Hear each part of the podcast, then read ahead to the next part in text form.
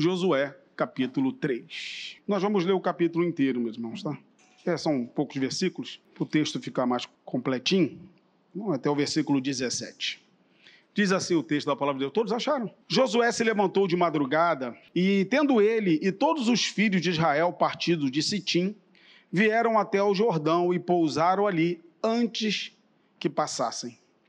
Ao fim de três dias, os oficiais passaram pelo meio do arraial e deram ordens ao povo, dizendo: Quando vocês virem que os sacerdotes levitas estão levando a arca da aliança do Senhor, seu Deus, saiam também do lugar em que vocês estão e sigam a arca. Contudo, deixem uma distância de cerca de um quilômetro entre vocês e a arca. Não se aproximem dela. Dessa forma, vocês saberão o caminho pelo qual devem ir, visto que nunca antes passaram por tal caminho. Josué disse ao povo: santifiquem-se, porque amanhã o Senhor fará maravilha no meio de vocês. E também falou aos sacerdotes, dizendo: Levantem a arca da aliança e passem adiante do povo. Levantaram, pois, a arca da aliança e foram andando adiante do povo. Então o Senhor disse a Josué: Hoje começarei a engrandecer você aos olhos de todo Israel, para que saibam que, como eu estive com Moisés, assim estarei com você. Portanto, você dará uma ordem aos sacerdotes que levam a arca da aliança, dizendo: Quando chegarem às margens das águas do Jordão, parem ali. Então Josué disse aos filhos de Israel: Venham cá e ouçam as palavras do Senhor, seu Deus. Josué continuou: Nisto vocês saberão que o Deus vivo está no meio de vocês, e que sem falta expulsará de diante de vocês os cananeus, os heteus, os heveus, os ferezeus, os gergazeus, os amorreus e os jebuseus. Eis que a arca da aliança do Senhor de toda a terra vai passar o Jordão na frente de vocês. E agora escolham doze homens da tribo de Israel, cada um de cada tribo, quando as plantas dos pés dos sacerdotes que levam a arca do Senhor Deus, o Senhor de toda a terra, tocarem nas águas do Jordão, elas serão cortadas, a saber, as águas que vêm de cima e se amontoarão. Quando o povo saiu das suas tendas para passar o Jordão, os sacerdotes que levavam a arca da aliança iam adiante do povo. E quando os que levavam a arca chegaram ao Jordão, e os seus pés se molhavam na beira das águas, porque o Jordão transbordava, sob todas as suas ribanceiras durante todo o tempo da colheita. As águas vinham de cima, as águas que vinham de cima pararam de correr, levantaram-se num montão, numa grande distância até a cidade de Adã, que fica ao lado de Sartã, e as águas que desciam ao mar da Arábia, que é o mar salgado, foram completamente cortadas. Então o povo passou diante de Jericó, porém os sacerdotes que levavam a arca da aliança do Senhor pararam firmes no meio do Jordão e todo o Israel passou a pé enxuto, atravessando o Jordão. Amém. Senhor amado, em nome de Jesus, é com alegria, ó Deus, e com honra, que mais uma vez, ó Pai, eu me aproximo da tua palavra sabendo, Senhor, que a tua palavra ilumina os nossos caminhos, a tua palavra nos encoraja, nos fortalece, revela homens, ó Deus, que foram desafiados, ó Deus, diante de situações, Pai amado, e viram o teu poder sendo manifesto que nós possamos aprender, ó oh Deus, com a tua palavra, que nós possamos crescer em conhecimento da tua palavra, para que tu venhas também, ó oh Pai amado, manifestar o teu poder em nossas vidas. É o que eu te peço, ó oh Deus, e te agradeço em o nome de Jesus. Amém, Senhor. Amém. Os irmãos podem sentar-se. Meus irmãos, todos nós, eu creio que sem exceção, somos desafiados. Desafiados a tomarmos algumas decisões, desafiados a revermos algumas coisas na nossa vida, desafiarmos a lidar com situações pelas quais nós sabemos que temos que enfrentá-la. De fato, o texto aqui, meus irmãos, aborda um momento muito especial, particularmente na vida do Josué, né? Porque havia uma promessa que ele levaria o povo à terra prometida. Há 40 anos antes, ele tinha chegado diante desse desafio e o povo tinha sido contaminado por murmuração, por dúvida. E isso certamente, a, a princípio, deve ter gerado uma frustração no coração do Josué, mas o Josué continuou caminhando, servindo a Deus, sempre numa expectativa de que Deus ia cumprir na vida dele aquilo que ele prometeu. E, meus irmãos, o nosso tema tem a ver um pouco com isso. Porque, meus irmãos, de fato, todos nós somos desafiados a reagir diante de algumas coisas. Não é? E às vezes nós somos cobrados por isso, diante de situações complexas, às vezes situações difíceis, situações às vezes que tiram a nossa paz, que nos incomoda, mas nós sabemos que nós temos que enfrentá-las, nós sabemos que nós temos que lidar com elas, nós sabemos que nós temos que lutar com a força do Senhor. Alguns são cobrados no seu trabalho por uma melhor performance e tem que lidar com momentos novos, tem que rever algumas coisas na sua própria vida para poder continuar caminhando, outros entrando num projeto novo, num empreendimento novo, né? Nós oramos aqui para alguns irmãos que estão assim, alguns que estão mudando a sua profissão depois desse momento que nós estamos enfrentando aí, já estão repensando, revendo alguns alguns pontos, alguns passos que devem ser dados. Somos desafiados de vez em quando a mudarmos alguma coisa, alguns são desafiados a mudar a sua própria vida estão insatisfeitos, não é? às vezes insatisfeitos com aquilo que fazem, com aquilo que estão vivendo, e são impulsionados, muitas vezes pelo Senhor, não é? para reagir, para dar um passo de fé, para mudar alguma coisa na sua própria vida, para reagir diante de coisas que muitas vezes vão incomodando durante tanto tempo as suas vidas, e o Espírito Santo, de vez em quando, nos empurra não é? Vamos, vamos diante desse desafio, vamos lidar com isso, vamos enfrentar isso, vamos conversar sobre isso, vamos repensar sobre isso, vamos colocar isso como um propósito no coração para nós orarmos até vermos algo da parte de Deus, não é? Reconquistar tempo perdido.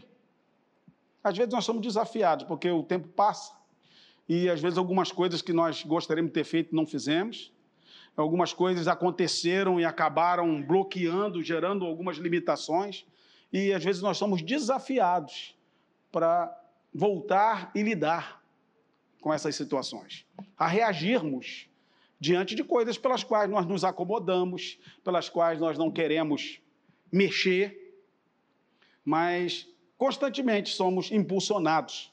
Quem sabe hoje é um dia que o Senhor vai impulsionar você para repensar alguma coisa, não é? Reconquistar o tempo perdido com relação a algo na sua vida, não é? Pedir inspiração a Deus, uma direção de Deus até o Senhor falar com você, não é? Substituir aqui o, o Moisés, certamente era substituir alguém insubstituível, não é? Lidar com a perda de Moisés, lidar com as expectativas do povo, lidar com a realidade nova, com o desafio que ele tinha de atravessar aquele Jordão, eu não tenho a menor dúvida que isso devia, de uma forma ou de outra, estar mexendo com as emoções do Josué. Mas o Josué sabia que se ele mantivesse o relacionamento dele com Deus, se ele mantivesse o coração dele nas mãos do Senhor, se ele santificasse a sua vida, o Senhor iria realizar milagres, iria abençoar a vida dele já nos mostra aí um caminho, porque, meus irmãos, todos nós temos Jordãos para serem atravessados. Se você não tem nenhum, você fala comigo que eu arrumo um para você. Porque eu tenho alguns que eu posso lhe estimular para você atravessar, para você enfrentar, talvez reagir diante de situações que você precisa reagir, que você precisa dar um passo de fé, que você precisa é, se conduzir de uma maneira diferente. Às vezes até com relação à vida espiritual, porque isso acaba abrangendo a nossa vida inteira. Mas às vezes precisa reagir com relação à sua comunhão com Deus. Não é? Precisa reagir com, com situações, com áreas na sua vida pelas quais é, você se sente muitas vezes limitado, aprisionado. Parece que o pecado tomou tanto volume e poder que você não consegue mais se livrar da, dessa cadeia, desse grilhão. Precisa de posição, precisa de decisão, precisa da manifestação do poder de Deus de fato, né? Porque o Senhor é que age, mas precisa de algo dentro do nosso coração. Se posicionarmos diante de determinadas situações. Não nos acomodarmos, não deixar que determinadas coisas parecem que criem raízes na nossa vida, elas vão se estabelecendo, vão tomando conta, vão se aprofundando e a gente vai se acomodando. Deus nos chama e nos convida constantemente e nos coloca diante de desafios, de situações para que a nossa fé seja exercida, para que a gente dê passos em direção à vontade dele, para que nós vejamos o sobrenatural acontecendo nas nossas vidas. E meus irmãos, na palavra de Deus, muitos foram desafiados, muitos passaram por situações. Você pode imaginar o que Abraão passou a levar o seu filho Isaac para o sacrifício? Você imagine o coração daquele pai quando Deus falou com ele: Olha, você vai oferecer o teu filho. E a Bíblia diz que Abraão levantou de madrugada cedo se fosse outro, ia ficar enrolando, né? Não vou fazer isso, não, Senhor. Semana que vem eu faço. Isso não, Senhor. Pode pedir tudo, mas não peça isso. Não, Senhor. É, não muda essa história aí. Eu acho que eu entendi mal. Vamos começar de novo. Nós íamos começar a, a indagar, mas ele levantou de manhã cedo, cortou lenha, pegou a mão do seu filho e partiu. No meio do caminho, ele chega para os seus servos, despede os seus servos e diz: Nós vamos voltar. Mais adiante, o Isaac pergunta: Pai, cadê o sacrifício? E ele responde para o seu filho: O Senhor proverá. Ele foi desafiado. Mas ele viu a intervenção divina poupando o seu filho. Teve outros que enfrentaram desafios. Davi enfrentou desafios. Passar boa parte da sua vida fugindo de Saul. Você acha que foi fácil? O homem que já tinha sido ungido rei de Israel o homem que já tinha recebido a bênção de Deus, mas ele vivia fugindo, vivia escondido em cavernas, se juntou com várias pessoas endividadas, né? A Bíblia fala de pessoas que foram colocadas à parte da sociedade, e lá ele formou um exército, lá Deus trabalhou no coração dele, porque ele não queria se levantar contra o ungido do Senhor. Elias venceu grandes desafios, mas um dia, uma ameaça, diante de pressões externas, diante de situações difíceis, ele entrou num processo de angústia, de depressão, entrou para o meio do deserto, falou: Eu quero morrer. Teve que enfrentar seus desafios. E o Senhor disse: Vai, volta para o teu caminho, Elias, vamos embora.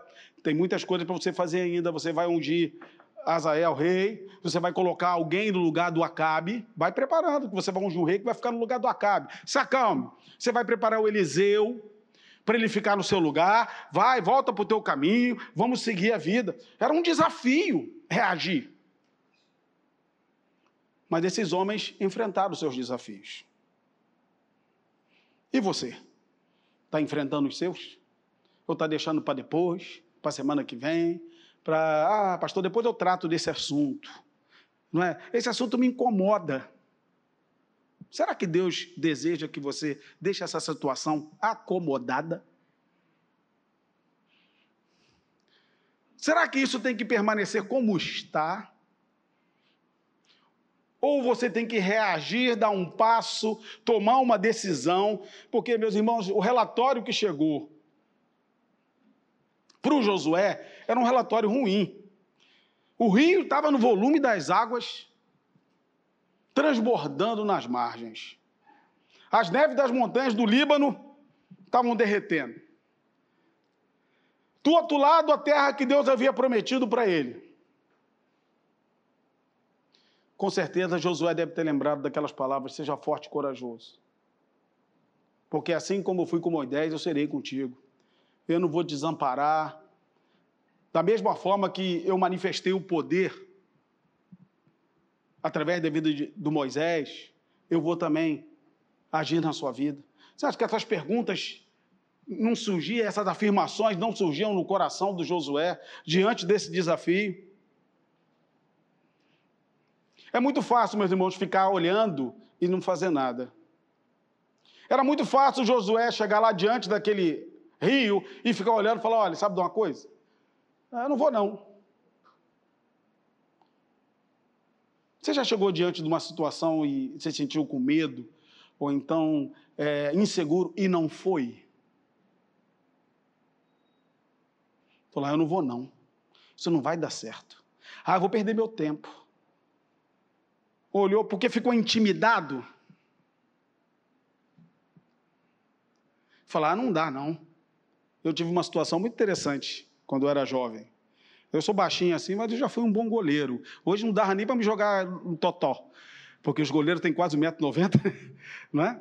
Eu lembro que eu recebi uma carta, né? Eu fui, eu agarrava na praia e agarrei algumas empresas aí na Vale do Rio Doce. E eu lembro que eu recebi uma carta de um técnico de futebol. Eu acho que ele ainda deve ser técnico, né? Lazarone. Alguém que sabe de futebol ainda é técnico, Lazarone? É? Eu, ontem eu vi o filho dele lá junto com o Atlético Paranense, para nossa tristeza. Né? Mas era o filho dele, né? E que ele me deu uma carta para me fazer um teste no Vasco. Graças a Deus que eu nem fui. E não dava para ser goleiro do Vasco, ia facilitar, né? para ajudar o Flamengo, mas isso aí é uma outra coisa. E ele, ele me deu uma carta para me ir lá fazer um teste, para me apresentar como goleiro do Vasco, no Júnior do Vasco. Eu peguei aquela carta ali, li uma vez, li duas, e eu lembrava que gol, é, quando eu agarrava na praia, o gol tinha cinco metros e meio, às vezes seis. Quando eu agarrava no campo, o gol tem sete metros e meio, uma eternidade, meu irmão. Você encosta numa trave que você olha e parece uma semana para chegar na outra. Não é? É bom para quem é grande, né? Esse pessoal era tudo grande, mas eu baixinho, dava muita dificuldade para cobrir aquele espaço todo. Eu li aquela carta uma vez, duas vezes, sabe de uma coisa? É melhor não ir. Eu vou passar vergonha. Eu não vou. E não fui. Não me arrependo de não ter, foi melhor, não passei vergonha. Mas a porta se abriu, uma oportunidade surgiu, e eu olhei para ela e disse: Eu não vou porque eu fiquei intimidado. Alguma vez aconteceu isso com você? Você falou, eu nem vou lá. Eu não vou nem me inscrever para esse concurso. 50 pessoas para uma vaga? Eu vou nunca. Vou lá, será que isso, isso pastor, isso 50 for crente, a vaga de quem? Porque na hora a pessoa logo arruma uma confusão. Não é? Ela não fica satisfeita com a dificuldade que ela tem. Ela tem que incrementar mais o problema. Que é para dizer, eu pensei, parou aqui, não voltou. Ela tem que incrementar o problema. De, ah, mas os 50 são crentes, pastor. E a vaga vai para quem? Para quem estuda mais, para quem se dedica mais, para quem está mais empenhado. Quantas vezes as pessoas se sentem impedidas emocionalmente de enfrentar aquilo que precisa ser enfrentado? É muito fácil parar e ficar olhando o volume das águas. É muito fácil parar e ficar olhando e se sentir intimidado. É muito fácil parar e falar: e se eu colocar o pé nas águas e uma água não se cortar? Porque o, o que Deus disse é que quando os sacerdotes estivessem no meio do mar, lá no meio do rio, o povo poderia passar. E se ele colocar o pé e a água não parar? São as perguntas que muitas vezes nós fazemos. Se nós nos lançarmos nisso, se nós formos fazer, será que algo vai acontecer? Será que algo. Será que nós vamos ver de fato o um milagre? Aí a pessoa não sai do lugar, fica parada, fica olhando, fica vendo o volume das águas, esquece da promessa de Deus, da bênção de Deus, daquilo que Deus pode fazer. A palavra era: quando os sacerdotes colocarem os pés, as águas serão cortadas. E de fato foi. Eles colocaram o pé na água, foi cortada, mas não foi cortada na frente deles, foi cortada 25 quilômetros acima. E sabe qual é o maior desafio, meus irmãos? É quando você pisa e nada acontece. Sabe por quê?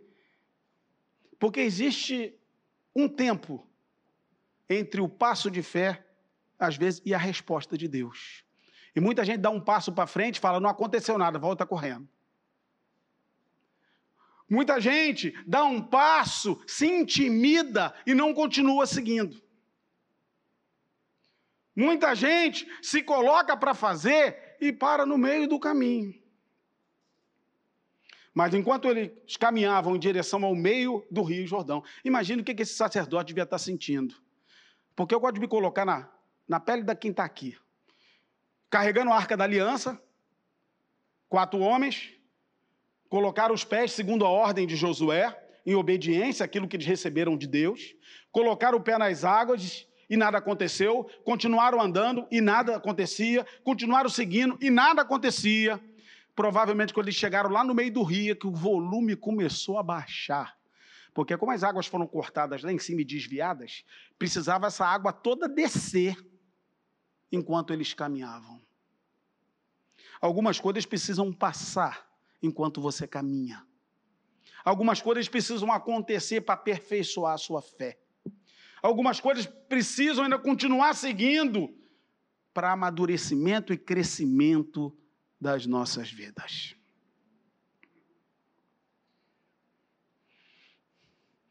Daniel diz que ele orou 21 dias e depois ele recebe a resposta. Desde o primeiro dia que você orou, Deus ouviu a sua oração.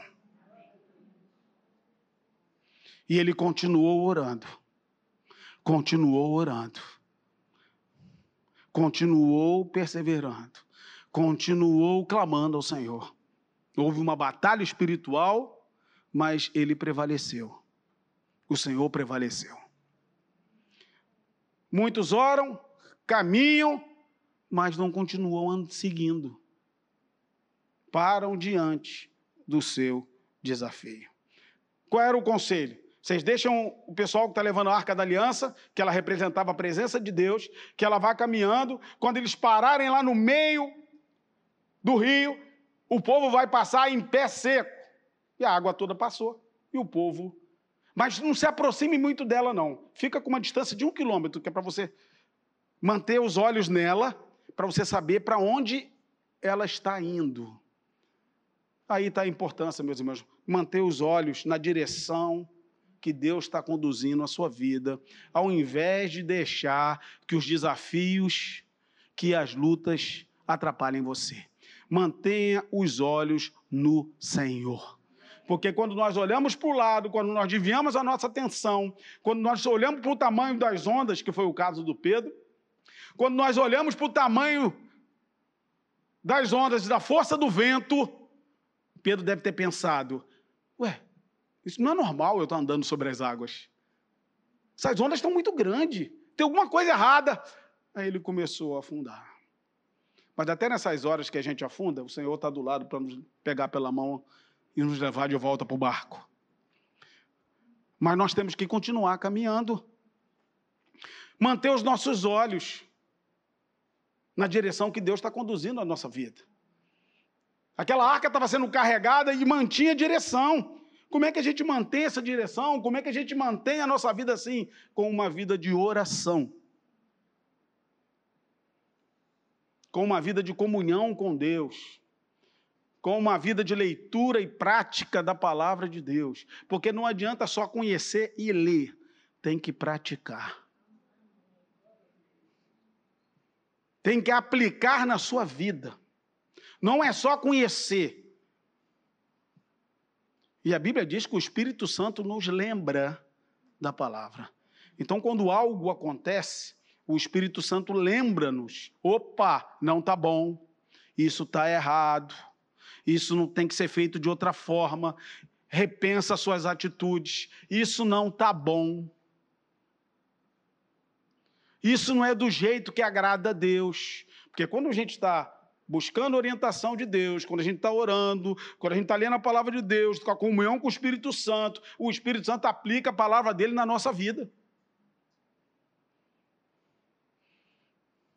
Aí quando você fala mal de alguém, que você não faz isso, mas quando alguém fala mal, quando alguém falou alguma coisa de alguém, é natural que o Espírito Santo fale com você: não está bom, sua boca não foi feita para isso. Quando você tem uma atitude que você ultrapassa um pouquinho a fronteira do razoável, isso não está bom. Conserta esse negócio aí. Ah, mas eu não tenho nada com isso. Tem sim. O Senhor está falando contigo, então é com você. Quando a gente começa a buscar orientação, começa a buscar a inspiração de Deus, comunhão com Deus, Ele vai nos mostrando o que precisa deixar de lado. E o, o que acontece algumas vezes é que tem gente que é teimosa. Quem conhece gente teimosa que levanta a mão? Só conhece. Não, espero que não seja você. Mas tem gente que é teimosa, que ela até com Deus ela teima. E fica, ah, Senhor, vou ser desse jeito. Não, Senhor, vai ser do outro jeito. Não, Senhor, é, é do meu jeito. Não, Senhor, é da forma que eu quero. Não, Senhor, não dá para ser. Tem gente que teima com Deus. Escolheu a pessoa errada. para fazer isto. E acaba perdendo o melhor de Deus para a sua vida.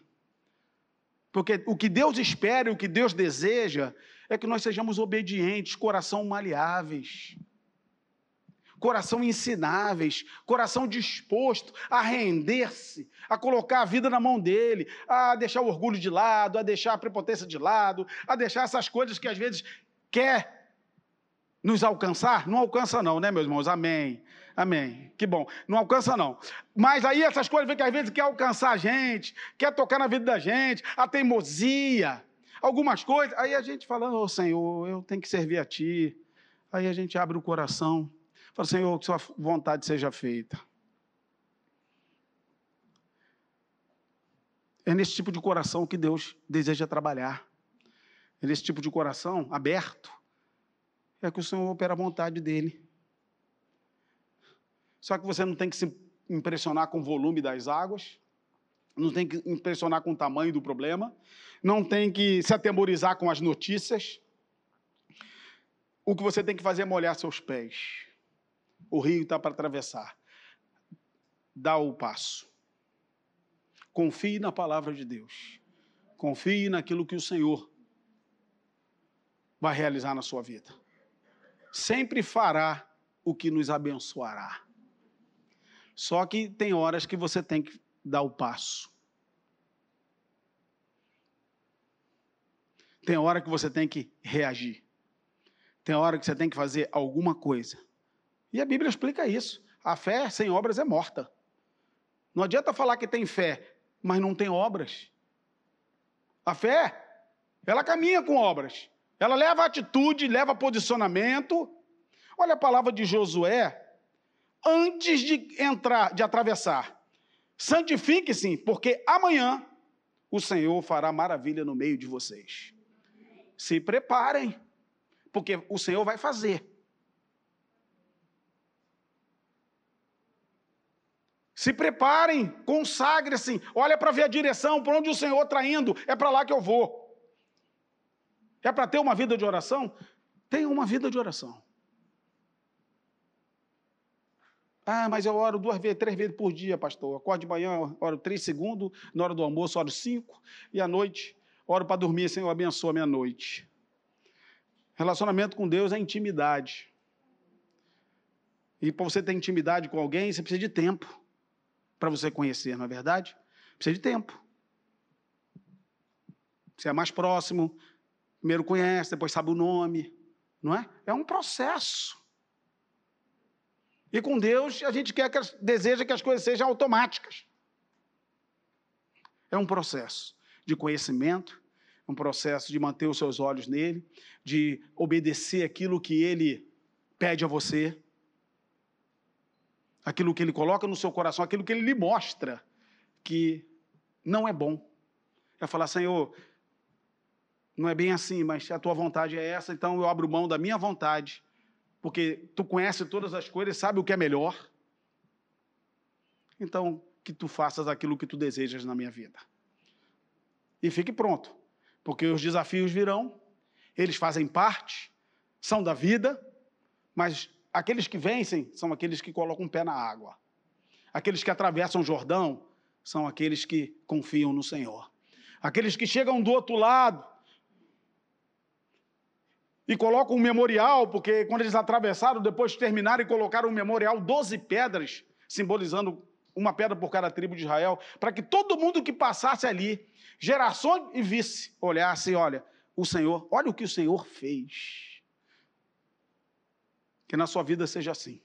Que você possa olhar para trás e, e olhar os memoriais, os momentos que Deus realizou milagres na sua vida e você nunca esqueça. Porque Ele está sempre pronto para fazer novos milagres. Vamos orar? Curva sua cabeça no seu lugar.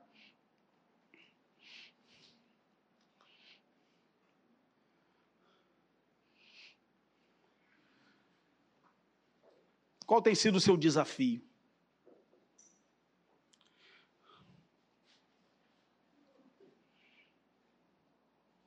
Começar do zero, começar tudo de novo, reconquistar o tempo perdido, abrir mão da sua vontade, às vezes é um desafio. Abrir mão da nossa vontade para fazer a vontade de Deus. Deus desafia você a obedecer.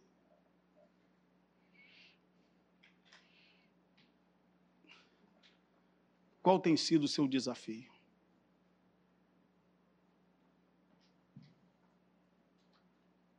Às vezes nós somos até desafiados até a cuidar da nossa saúde.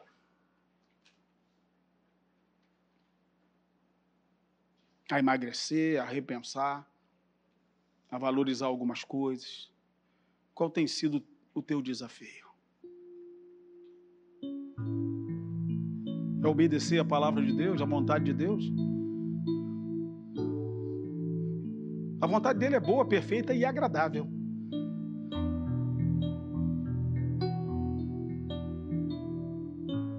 Senhor, em nome de Jesus, tu nos conheces muito bem, Senhor. E sabe, ó Deus, as circunstâncias e situações, ó Pai, que nós às vezes não queremos enfrentá-las, não queremos lidar com elas. Às vezes, ó Deus, deixamos ela num cantinho do nosso coração, da nossa vida, e vamos enrolando, achando que a qualquer momento algo sobrenatural pode acontecer e algo vai mudar, sem nós fazermos nada.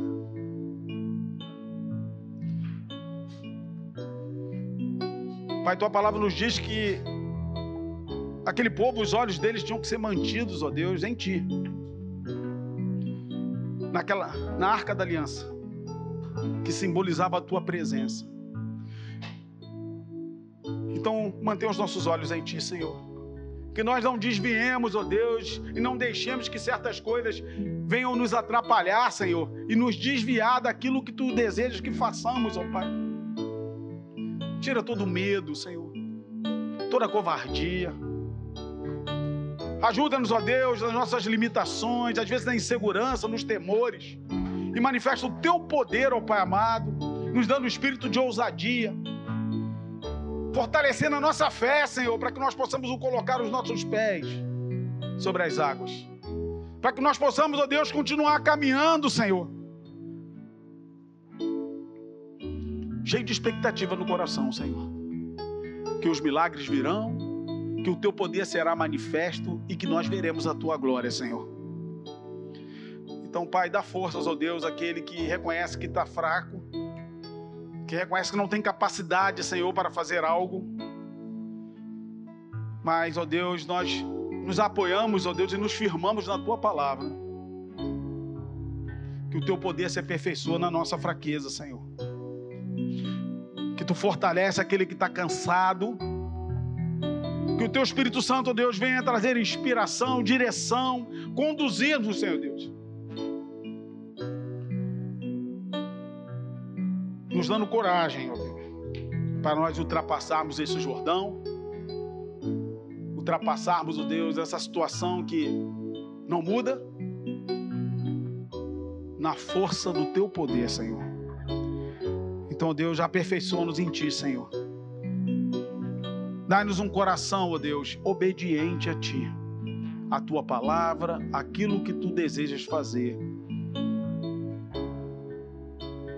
Estejamos prontos, ó Deus. Em nome de Jesus. Amém, Senhor, amém. Vamos ficar de pé.